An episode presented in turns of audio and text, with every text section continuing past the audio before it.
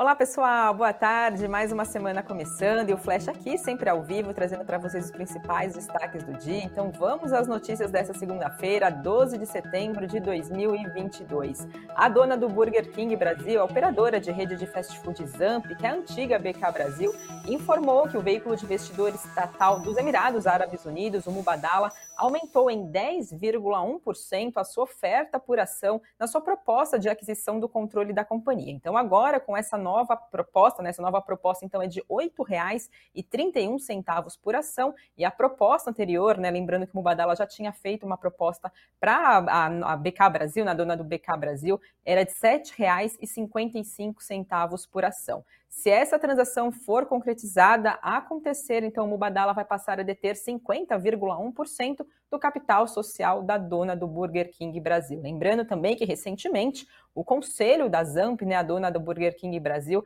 chegou a se posicionar contra a primeira oferta, então que tinha sido feita pelo Mubadala de R$ 7,55 por ação.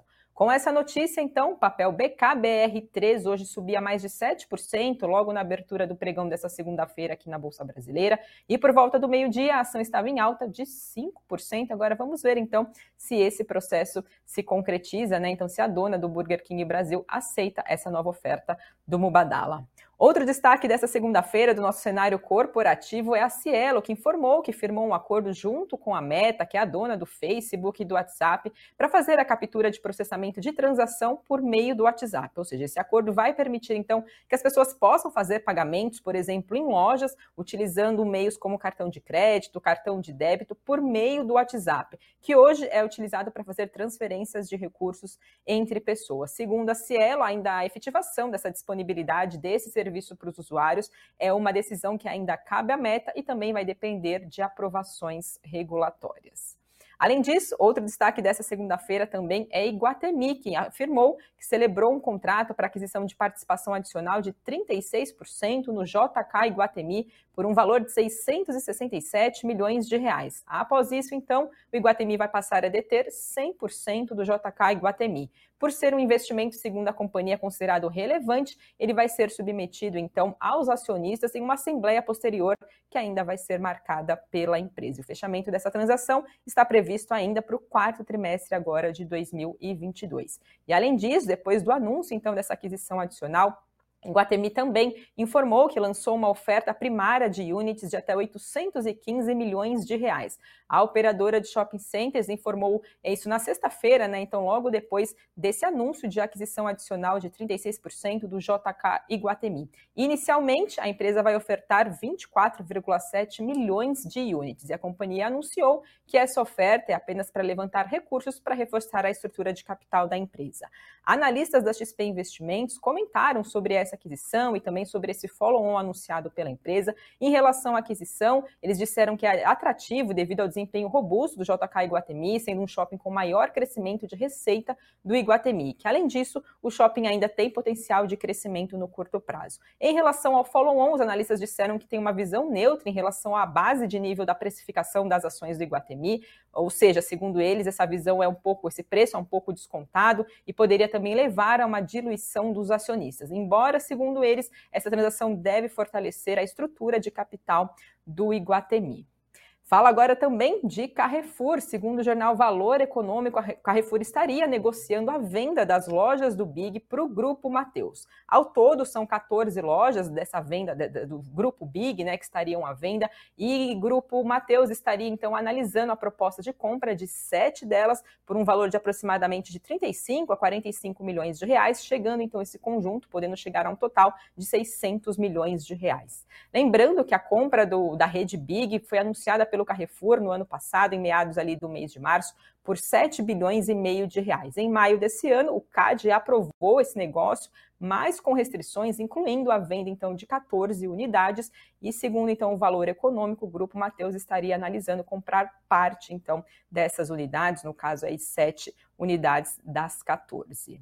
Falo agora também de Petrobras. A estatal comunicou que são inverídicas as informações que foram divulgadas na semana passada, que a companhia estaria prestes a fechar uma venda com a empresa Fertilizantes Fertilizantes. Segundo notícias que foram divulgadas na semana passada, a Iara Fertilizantes estaria prestes a fechar um acordo para compra da unidade de fertilizantes nitrogenadas da Petrobras, que fica em Três Lagoas, no Mato Grosso do Sul. Segundo a estatal, esse projeto ainda está em fase vinculante, ou seja, ainda não alcançou ainda o estágio de recebimento de propostas.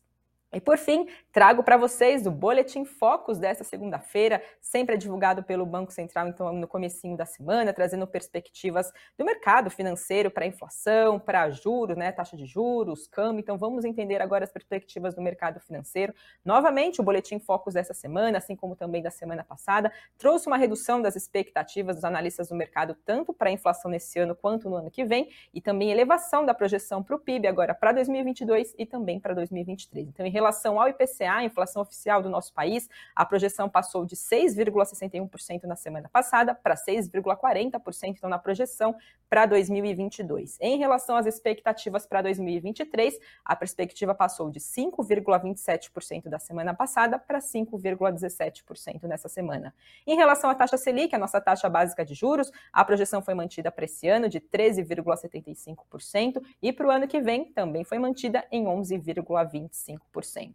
Falando agora um pouquinho do PIB, a projeção para esse ano foi elevada de 2,26% da semana passada para 2,39%, então a nova projeção para 2022. Em relação às expectativas para 2023, a projeção passou de 0,47% para 0,50% ao final do ano que vem. E por fim, em relação ao câmbio, as projeções não foram mudadas, ficou então em R$ 5,20 para esse ano e também o mesmo valor, R$ 5,20 para o ano que vem.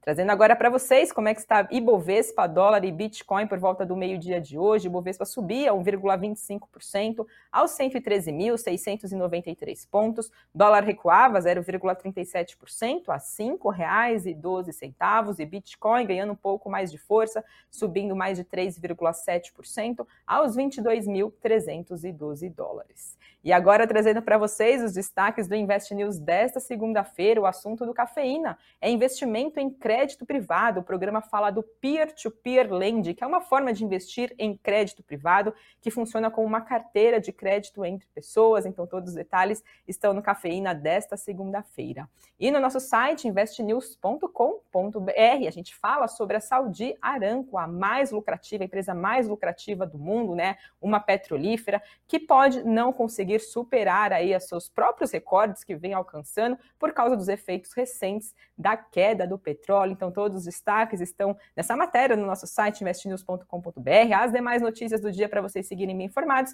E seis e meia da tarde também tem um boletim Invest News aqui na grade do Invest News. Uma ótima tarde para vocês, uma boa semana e até mais, pessoal. Tchau, tchau.